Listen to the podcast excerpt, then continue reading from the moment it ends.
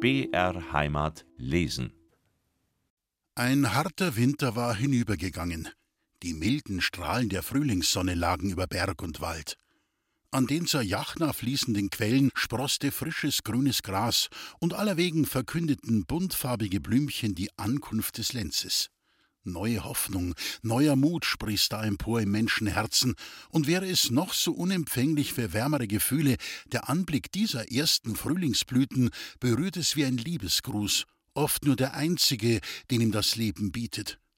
Doch wer ein kindlich Gemüt besitzt und wer da liebt und hofft, der freut sich ihrer holden Wiederkehr.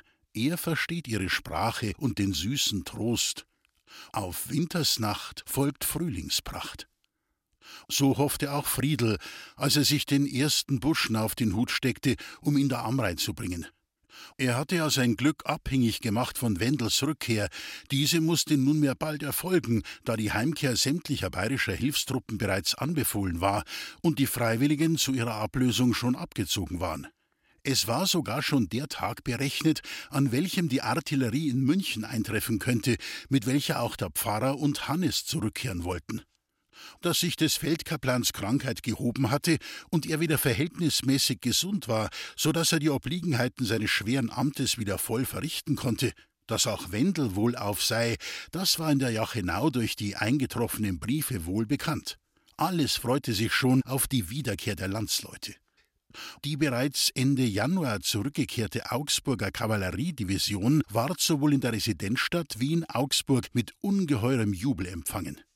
Die guten Nachrichten, welche sie über Griechenland brachte, beruhigten wieder alle Gemüter. Und am Ostertag, dem 30. März 1834, sollte bereits ein Infanteriebataillon vom 6. Regiment aus Griechenland in München eintreffen. So war nun alles froher Hoffnung, und in der freudigsten Erwartung feierte man allenthalben das schöne Osterfest. Auf dem Singerbauernhof in der Jachenau war dieses Fest noch deshalb von besonderer Bedeutung, weil dieser Hof heuer das Bockopfer zu bringen hatte, welches seit undenklichen Zeiten in der Jachenau mit dem Osterfeste verbunden ist. Es wird nämlich in jedem Jahre der Reihe nach von einem der 36 Hofbesitzer ein Widder zum Besten gegeben, in Vierteln gebraten, dann wieder in einem Korbe zusammengerichtet, am Kopf mit einem Kranz von Buchs und Bändern geziert und, ganz wie die Opfertiere des germanischen Heidentums, an den Hörnern vergoldet. Der Erbe des Hauses oder der erste Dienstbote trägt dann den Widder zur Weihe in die Kirche und von da ins Wirtshaus, wo ihn der Wirt zerhackt und der Hirt eines jeden Hofes den ihn treffenden Teil in Empfang nimmt. Der Rest verbleibt den armen Söldnern. Die beiden Schwestern auf dem Singerhofe richteten denn auch dieses Opfer aufs Beste zurecht, und Mirdei trug es zur Weihe. Sie sorgte dann dafür, dass der Hüter vom Luitpolderhof, Hannes Vater, ein altes, verwittertes Männlein, zum Unterschied vom Jungen, der alte Hannes genannt, das beste Stück davon bekam und tröstete den armen Alten, dass er nun seinen Sohn bald wiedersehen werde. Des, wenn ich noch da lebert, sagte der Alte unter Tränen. Mei, ja, des, wenn ich noch da lebert. Ich hab's ja gesagt. Gesagt, Hannes, dass nix is. Nix is, han ich gesagt. Dass reich wirst draußen in der Fremd, in der Fremd drast ist er bestimmt, dass du nicht der Letter ein armer Schlucker bleibst wie ich. So ein armer Schlucker, so kannst in der Jachenau herin auch vermöglich werden.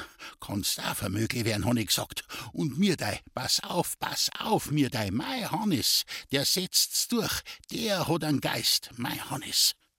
Das hat er gar nicht nötig, dass er vermöglich wird, entgegnete Mirdei. Wenn wir's nur so weit bringen, dass uns Gmor Konsens zur Heirat gibt. Wir machen ihr gewiss kein Unehr. Da will ich helfen dazu, sagte der Alte. Helfen will ich. Weißt wie? Ich lass mich pensionieren als Hirter am Leupolderhof. Ich bin eh nicht mehr viel Nutz. Ich lass mich pensionieren. Und der Hannes kriegt mein Steh. Mein Steh kriegt er. Und Gmor kann nachher nimmer na sagen. Nein, nein, sie sagt nimmer na. Aber Hannes, sagte mir der lachend, wie wirst denn du eine Pension kriegen können? Das gibt's ja gar nicht bei die Hirter. Gibt's, gibt's. Auf Michaeli im heiligen Jahr halt die mei Jubelfeier als 50-jähriger Hirte am Leupolder. Anno 74 kann ich das Geschäft übernommen. Da hat der Bauer gesagt, Hannes hat er gesagt, du kriegst alle Jahr, alle Jahr kriegst zehn Gulden und dein Pferd. Mit der Zeit kannst du bessern, bessern, hat der Leupolder gesagt. Und wenn's 50 Jahre am Hof bist, 50 Jahre, so kriegst du das doppelt, das doppelt, hat der Leupolder gesagt. Ich bin gut gestellt, ja, ja. Ich han schon ein schönes Geld eingenommen von dem Hof da. Macht schon 500 Gulden in die 50 Jahre. Und jetzt krieg ich's doppelt. Ich krieg's mir da. Auf Michaeli krieg ich's. Den, was der alte Leupolder Seli versprochen hat, des halt sein Sohn. Der halt's mir da. Ich aber hab meinen Plan. Ich hab meinen Plan. Der Leupolder muss den Hannes als Hirter annehmen und ich bin zufrieden mit die zehn Gulden, die ich mehr kriegen soll. Mit die bin ich zufrieden, das soll meine Pension sein. Da lebe ich nachher grad wie der Graf. Und eng zwei ist Käufer. Ist ja meine Pflicht, dass ich sorge für meinen Hannes, dass ich für ihn sorge, dass er mir auch recht gut geht.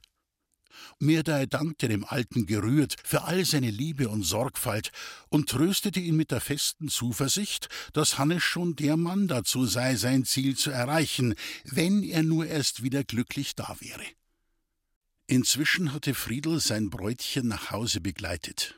Die Frühlingsblumen, die vorher seinen Hut geschmückt, prangten jetzt an Amreis Brust. Der Singerbauer und Resei schritten eine gute Strecke voraus, um den Liebenden Gelegenheit zu geben, sich gegenseitig auszusprechen. Amrei war heute mit besonderer Sorgfalt gekleidet und ihr Gesicht hübsch wie immer. Aber sie sah heute nicht so froh aus wie sonst. Sie war nach der Kirche von Freundinnen darüber geneckt worden, dass ihr Brautstand so über alle Maßen lang wäre, jetzt schon über anderthalb Jahre. Deshalb fragten sie die Mädchen neckisch, wie lange ihre Prüfungszeit noch dauere und ob Friedel sie bald würdig genug finde, sie als Regentin heimzuführen. Man nannte sie scherzweise die ewige Hochzeiterin und prophezeite ihr, dass Friedel es ihr machen werde, wie Resa es ihm gemacht habe. Das heißt, er werde sie sitzen lassen. Ihr Stolz, ihre Eitelkeit waren hierdurch aufs empfindlichste verletzt, und sie hatte den Entschluss gefasst, gleich nach Ostern von der Heimat fort und wieder zu ihrer Base nach Ulstadt zu gehen. Sie teilte dieses jetzt auch ihrem Bräutigam mit, und dieser kam hierdurch neuerdings in eine peinliche Lage. Wieder berief er sich auf sein Gelöbnis, nicht eher zu heiraten, bis Wendel und Resei wieder vereinigt wären. Aber Amrei wollte heute nicht mehr an den Ernst dieses Gelöbnisses glauben. Und gesetzt den Fall, sagte sie, der Wendel wird krank und stirbt, wie so viele andere von unseren Soldaten. Gesetzt den Fall, es trifft ne Kugel im Gefecht, denn ich han Forstwart schon reden hören, dass wir noch viel Schlimmeres erfahren werden, ehe unsere Leute alle zurück sind. Gesetzt den Fall, der Wendel kommt nimmer, was dann? Dann, dann, erwiderte Friedel erbleichend. Aber na, daran kann ich nicht denken. Aber ich denk dran, entgegnete Amrei erregt. Dann bin ich zum Gespött in der ganzen Jache nach. Anderthalb Jahre sind wir jetzt im Verspruch und kein Mensch kann sich's denken, warum die Sache nicht vorwärts geht. Und ich muss da schon sagen, Friedel, zu einem Liebesverhältnis allein, dazu bin ich stolz. Ist leid mein Ehr, mein Charakter nicht. Friedel musste dem Mädchen recht geben, aber er wusste nicht, wie er die Sache ändern sollte. Meine Mutter hat recht, sagte er. Wer ein dummes Gelöbnis macht, der hat schwer an die Folgens dran. Aber warum hast du auch so ein merkwürdiges Gelöbnis gemacht? sagte das Mädchen ärgerlich. Ich kann mir's gar nicht vorstellen, wie's dazu gekommen bist. Was hat dir denn Rese noch angegangen?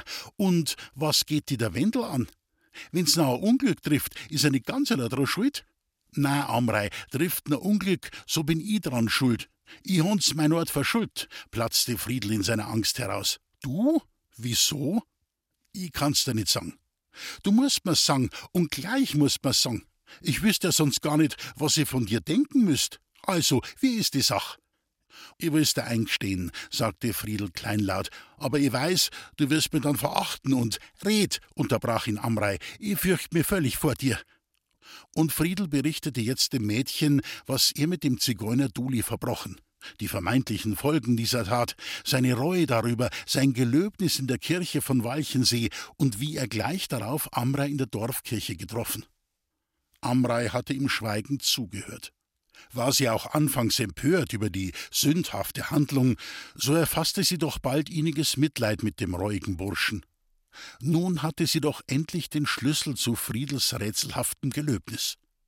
Sie gingen, nachdem Friedel geendet, lange schweigend nebeneinander. Schon nahe am Singerhofe aber sagte Amrei, indem sie dem Burschen die Hand reichte: Friedel, Du sollst dein Glöbnis halten. Ich halt auch das meinige, dass ich keinen anderen Burm ankören will als dir. Bis aber das sein kann, lass mich fort zu meiner Basen. Wenn's Zeit ist zum Kämmer, tu mir Botschaft. Und kimmt die Zeit nimmer, so lass uns fern voneinander dingert streu sein, bis zum Sterben. Friedel konnte nichts erwidern. Die Tränen standen ihm in den Augen, aber er blickte auf die Frühlingsblumen an Amreis Brust und sagte, die Blärmeln sind wiederkommen, und hörst, wie d Walddrossel singt dort im Donnerzweig? Und Buchenbladeln setzen an, und alles, alles kimmt wieder. Warum also grad so im Mai Glück nicht wiederkommen? Alles kimmt wieder, Friedel, bis auf die Toten.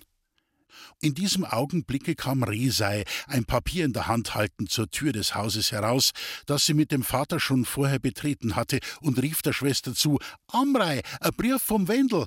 Gesund und frisch ist er, und in etli Wochen kimmt er selm. Neue Hoffnung erwachte in den Herzen des liebenden Paares. Amrei aber blieb ihrem Vorhaben treu und ging in den nächsten Tagen nach Ulstadt. Nach nicht zu langer Zeit lauteten die Nachrichten in den Blättern über Griechenland nicht mehr so froh. Gaben sie auch nur allmählich und mit größter Zurückhaltung Kenntnis von der veränderten Sachlage, so konnte mit der Zeit die Tatsache nicht mehr verschwiegen werden, dass ganz Griechenland neuerdings in Aufruhr sei und die bayerischen Truppen nach allen Seiten hin in Kämpfe verwickelt wären. Infolgedessen verzögerte sich auch die Heimkehr eines Teiles des Hilfskorps. Es war jener Teil, bei welchem Wendel stand. Endlich, endlich kamen wieder bessere Nachrichten, dass der Aufstand in der Maina und in Messenien niedergedrückt und die Ruhe in Hellas wiederhergestellt sei. Es kam dann auch wieder ein Brief von Wendel, der besagte, dass er bereits mit seiner Abteilung in Missolonghi sei, um dort nach Triest eingeschifft zu werden, und dass er sich freue, gesund wieder in der Heimat anzukommen. Diese Nachrichten brachten Jubel auf den Singerhof wie auf den Wallerhof, denn begreiflicherweise gaben Wendels Angehörige sofort Nachricht an die befreundete Familie. Bald darauf enthielten die Blätter bereits die Marschorder der heimkehrenden Artillerie mit etwa 400 Mann Infanterie von Triest aus über Laibach, Leoben, Braunau, Altötting nach München, wo die Ankunft am Montag, den 6. Oktober, gerade einen Tag nach dem Oktoberfestsonntag stattfinden sollte. Dies war ein doppelter Grund für viele Jachenauer nach München zu gehen. Viele beschickten die landwirtschaftliche Ausstellung mit seltenen Mustern ihrer Vieh- und Pferdezucht. Auch der Singerbauer ließ durch Mirda ein paar prächtige Kalben dorthin führen, während er mit seinen beiden Töchtern, Amrei war aus diesem Anlass eigens von Ohlstadt her dazu eingeladen, auf seinem Gefährte dorthin fuhr. Den beiden Mädchen war es natürlich weniger um das Nationalfest als um Wendels Begrüßung zu tun. Wendels Vater und Bruder schlossen sich mit ihrem Gefährte dem Singerbauern an. Die alte Mutter richtete indessen zu Hause voller Freude alles zum Empfang des Sohnes her. Die Bewohner von Jachenau aber banden Kränze aus Eichenlaub und errichteten die prächtigsten Triumphbogen, wodurch in erster Linie der Pfarrer Erhard, der, wie ein Brief von einer Marschstation aus sagte, mit der Artillerie in München einrücken würde, bei seiner sofortigen Rückkehr in seine Pfarrei geehrt werden sollte. Der erste große Triumphbogen wurde auf der Straße nach Tölz am Eingange in die Jachenau am Langen Eck in der Nähe des Zigeunerbrunnens gesetzt. In größeren Zwischenräumen folgten dann weitere Ehrenpforten mit sinnigen Sprüchen. Im Dörfchen Jachenau selbst aber prangten Kirche und Pfarrhof im grünen Schmucke. Auch an der Stelle, wo der Weg zum Wallerhof abzweigt, ward dem Wendel zu Ehren ein Triumphbogen errichtet. Man hoffte ganz sicher, dass er mit seinen Angehörigen sofort, wenn auch nicht gleich für immer, doch so auf einige Tage zur Begrüßung in die Heimat kommen werde. In festlicher Stimmung waren die zu Hause gebliebenen, noch mehr aber die zur Residenzstadt fahrenden Oberländer. Das Glück leuchtete aus aller Augen. In München ward das Nationalfest in herkömmlicher Weise und bei günstigster Witterung aufs herrlichste gefeiert. Viele Jachenauer, darunter auch der Singerbauer, erhielten Preise aus den Händen des Königs, der in leutseligster Weise letzterem mit einem freundlichen Blick auf die schönen Jachenauerinnen sagte: Meine Jachenauer zeichnen sich in allem aus. Zu Befehl, Herr Kini, entgegnete der Singerbauer, glückselig lächelnd, mit einem unbeholfenen Knicks und eilte seinen Töchtern nach, welche die prächtig bekränzten Kalben vor dem Königszelte vorübergeführt. Am darauf folgenden Tage strömte alles Volk über die Isarbrücke hinaus, den auf der Braunauer Straße heranziehenden Truppen entgegen. Drei Regimentsmusiken und die gesamte Generalität mit dem Offizierschor, dann der Magistrat, begaben sich bis zum Burgfrieden der Stadt, um die Heimkehrenden zu empfangen und in die Stadt und nach dem Residenzplatze zu geleiten, wo sie der König mit den Prinzen besichtigen wollte.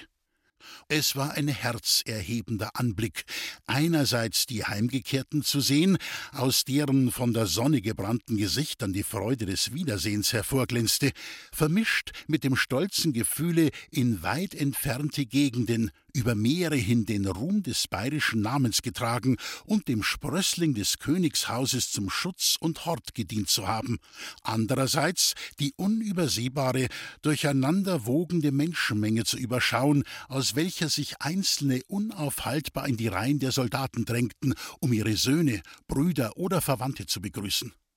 Es war einer jener seltenen Momente, wo sich die Menschenherzen, wie verschieden sie auch sonst fühlen, in einem erhebenden Gefühle zusammenstimmen. Auch der Singerbauer mit seinen Töchtern und Mirdei sowie Wendels Bruder waren hinausgeeilt, die lang ersehnten zu bewillkommnen. Aber sie suchten ihn vergebens. Da stand plötzlich Pfarrer Erhard vor ihnen, und Hannes begrüßte bereits das vor Freude weinende Mirdei. Die Landsleute reichten dem während seiner Abwesenheit weiß gewordenen Herrn erfreut die Hände zum Gruß. Dieser drückte ihnen dieselben gerührt. Dann aber fielen ihm doch die freudestrahlenden Züge auf, und blitzschnell durchzuckte ihn der Gedanke, dass sie von Wendels Schicksal noch gar nicht unterrichtet sein könnten. Und Reser bestätigte die Meinung auch durch die Frage: Wie geht's denn am Wendel? Wo ist er denn? Der Wendel, antwortete der Pfarrer verlegen, ja, wisst ihr denn nicht? Was soll man denn wissen? fragte Amrei, und ihr Atem stockte. Die Antwort hierauf gab Wendels Bruder.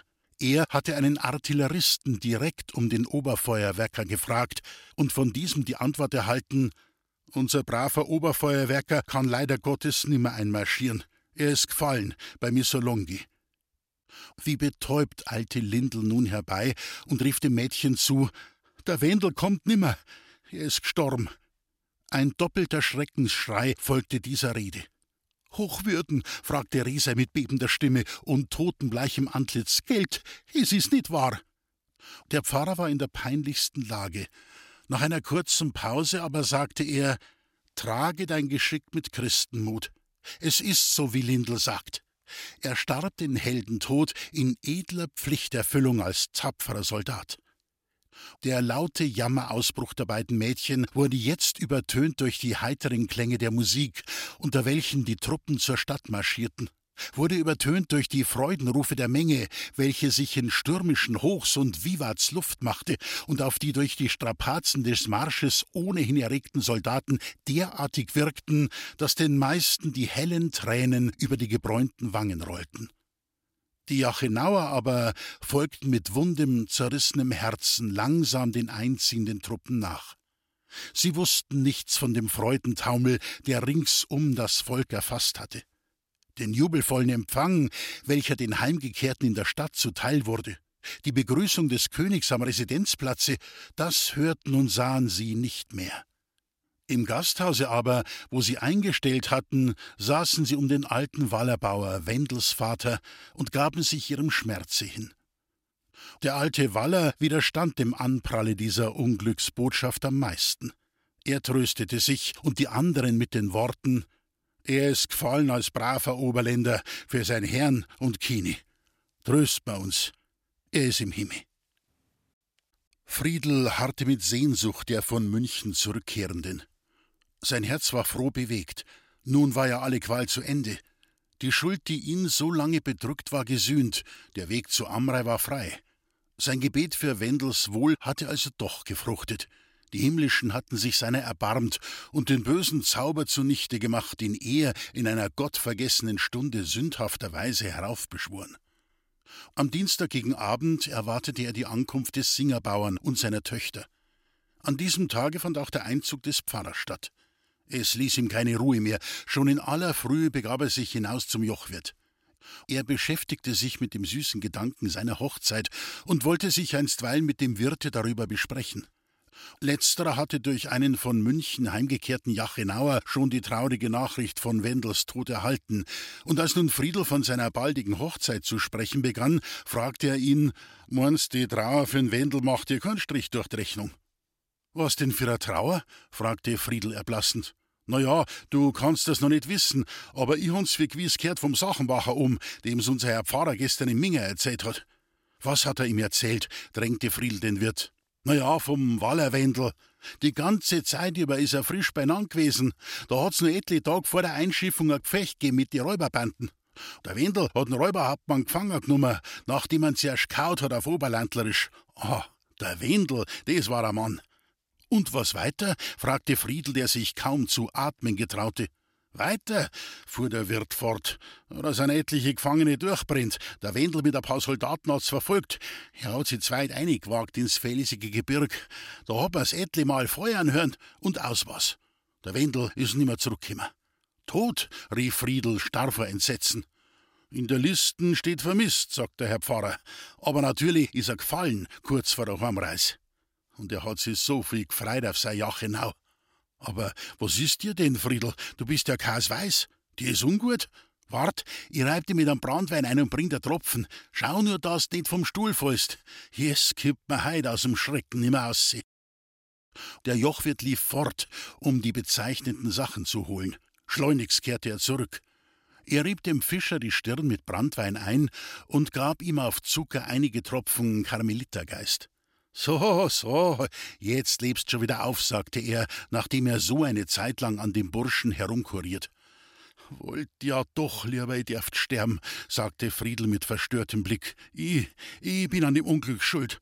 Du, geh, lass die auslachen. Die Räuber in dem Land, aus dem der Schullehrer ein Paradies gemacht hat, die sind dran schuld. Ja, ja, antwortete Friedel sich verbessernd. Mir is, als hätt ich einen Rausch. Es ist mir aber schon wieder besser. Es wird mir so warm herin in der Stube. So geh aus zu die Dirndln, die binden Kranz in der Denner draust für den Herrn Pfarrer sein Einzug. Da geht's lustig her. Ich han einer schon nix gesagt vor dem Unglück, dessen Wahl er getroffen hat, sonst bindeten's gleich nimmer so frisch weg und es heißt Zugreifer, denn ich verhofft, dass der Pfarrer bis um fünf Uhr eintrifft. Ich will lieber heim zu, versetzte Friedel. Ich muss der Mutter die Botschaft bringen. Tu, was du für gut hältst, sagte der Wirt und fahr fein am Pfarrer entgegen bis zum Zigeunerbrunnen runter, wo der Kranzbogen steht. Alle Bauern von der Jachenau fahren und reiten ihm entgegen. Und nachher gibt's bei mir ein gutes Geschäft. Hon ich doch Eibs von Griechenland. Jetzt aber muss ich aussehen zu den Dirndeln und einer was zum Trinken bringen. Bitte und klappte wieder zusammen. Damit verließ der Wirt die Stube. Auch Friedel machte sich auf den Heimweg. Ihm war zumute wie damals, als er mit Duli jene unselige Tat beging. Aber damals hatte er doch das Recht zu hoffen, zu zweifeln. Jetzt war alles aus. Wie er nach dem Verluste Amreis mit dem schuldbeladenen Gewissen noch weiter leben sollte, das wusste er nicht. Zu Hause angekommen, setzte er sich an den Tisch und stützte den Kopf in beide Hände. Was ist denn? Bist krank, Friedel? fragte ihn die Mutter besorgt. Narrisch bin ich, erwiderte er, indem er plötzlich laut und höhnisch auflachte. Was ist er denn? Der Wendel ist gestorben. Der Wendel, für den du mich hast betten lassen, für den ich bitte han alle Tag. Du hast mir's ja geraten. Und was hat's genutzt? Nix hat's genutzt. Soll er Vater unser helfen?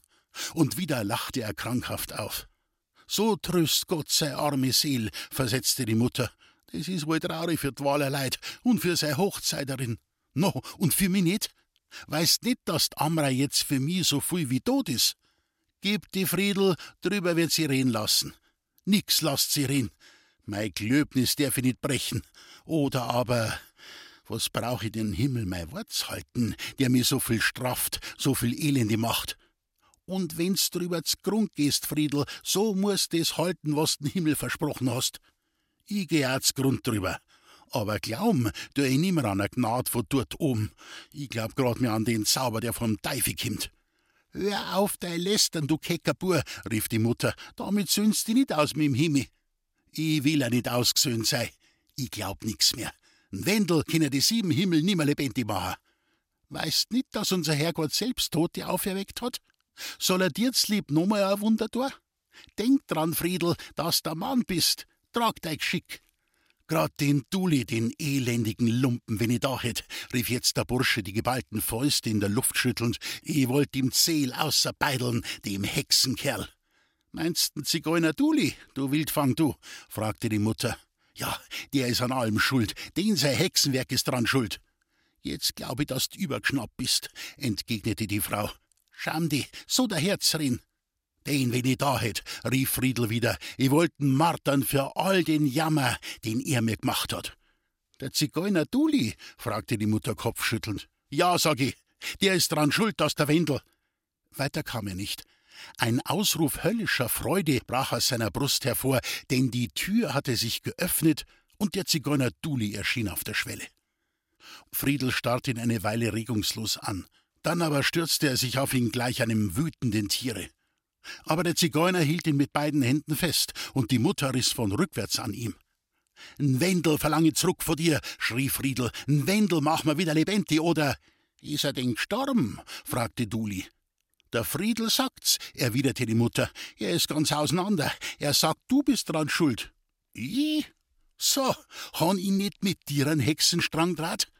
Ja, ja, entgegnete der Zigeuner, verschmitzt lächelnd. Aber hab ich dir nicht gesagt, dass alles wieder gut werden kann? Nach zwei Jahren am Grab der Zigeunerkönigin? Wie? Es könnt doch noch gut werden, jetzt noch? Dulli, ich glaub's nicht. Aber des, wenn nur mal gut werden könnt, ich gebe dir zehn Jahre von meinem Leben, rief Friedel. Was täten nie mit die zehn Jahre von deinem Leben? entgegnete Dulli lachend. Ich verlang nix, will nur, dass Zigeuner nicht behandelt werden wie Hund und dass in der Jachenau gastlich aufgenommen sind. Heut gegen Abend kommt der Stamm Aschani beim Zigeunerbrunnen an. Siebzehn Jahre sind vorbei und wir feiern den Tod der Zigeunerkönigin acht Tag und acht Nächt. Dann ziehen wir wieder fort nach Siebenbürgen. Ich bin voraus, um zu sorgen für Lebensmittel. Und in feierlicherem Tone als bisher sprach er Komm um vier Uhr zum Grab unserer Königin. Dort wirst du Ruhe finden und mit Duli zufrieden sein. Friedels Blick war auf den Zigeuner gebannt. Dieser sprach mit solcher Ruhe und Sicherheit, dass sich der erregte Bursche ganz sonderbar davon berührt fühlte. Er wusste nicht, was er denken, was er glauben sollte. Die Mutter aber sagte: Duli, wenn's machen kannst, dass der Friedel wieder ruhiger wird, gebe dir nur so viel Geld und Liebsucht, dass gewiss zufrieden sein kannst. Soll er Wort sein, rief der Zigeuner, ich komm morgen, alles abzuholen. Siehst, Mutter, versetzte Friedel, jetzt hatte der Zigeuner auch schon am Bandel. Nur mit dem Unterschied, dass ich erst dann an ihn glaub, wenn er halt, was er verspricht, erwiderte die alte Frau. Ich halt mein Versprechen, beteuerte Duli. Aber wie willst mir denn du helfen? rief jetzt Friedel aufs Neue erregt. Der Wendel ist tot. Es ist ja nimmer zu helfen. Aus is, aus is. Was tot is, bleibt tot. Auch die Fischerin betrachtete zweifelnd den Alten. Ja, ja, Duli, ich halte dich für einen Schränkmacher, für einen Leutanführer, sagte sie. Aber wenn's so ist, wie der Friedel sagt, wenn's wirklich die Leids Glück abbeten kannst und wenn's das richten kannst, dass der Wendel jetzt wieder lebendig wird, so glaub ich an der Hexenwerk und stimme im Friedel ein, dass alles andere nix ist. Verstanden wohl? Wenn du das kannst. Aber du darfst es nicht können. Du kannst das nicht. Ich kann's, beteuerte Duli aufs Neue. Kommt nur zum Zigeunerbrunnen, wenn mein Stamm ankommt, und bringt zu essen und zu trinken mit, dann gebe ich euch den Wendel lebendig wieder. So bist der Teufel, rief die alte Frau sich bekreuzend. Bist, was du willst, wenn's nur wahr redst, meinte Friedel. Aber aus'm Teufel seine Hände darf's kein Glück nehmen, warnte die Mutter. Ich nimm's, entgegnete Friedel. Ich käme ja so nimmer aus, was ich glauben soll. Friedel, mahnte die Mutter. Der Zigeuner aber nahm jetzt eine feierliche Miene an, und die Hand erhebend sagte er An Gott soll's glauben, sonst an nix und an die guten Menschen. Sind auch Zigeuner gute Menschen, ihr sollt's heut sehen. Kommt sicher und vergesst nicht, Zigeuner müssen leben. Damit entfernte er sich, Mutter und Sohn zweifelnd zurücklassend. Sie blickten ihm kopfschüttelnd nach. Seine letzten Worte hatten sie an ihm irre gemacht. Friedels Aufregung hatte sich gelegt. Wie kann er denn den Wendel wieder lebendig machen? fragte er die Mutter. Der Alk, sagte diese, so ist er gar nicht gestorben, und die Botschaft war verlogen. Aber es ist recht, fahr mal ab zum Zigeunerbrunnen. Die Bauern von der Pfarrei fahren ja eh bis dorthin geistlichen Herrn entgegen zum Willkommen. Riecht's wagelsam. Ich möchte auch dabei sein, wenn's den Herrn empfangen und möcht sehen, wie der Dulien Wendel lebendig macht.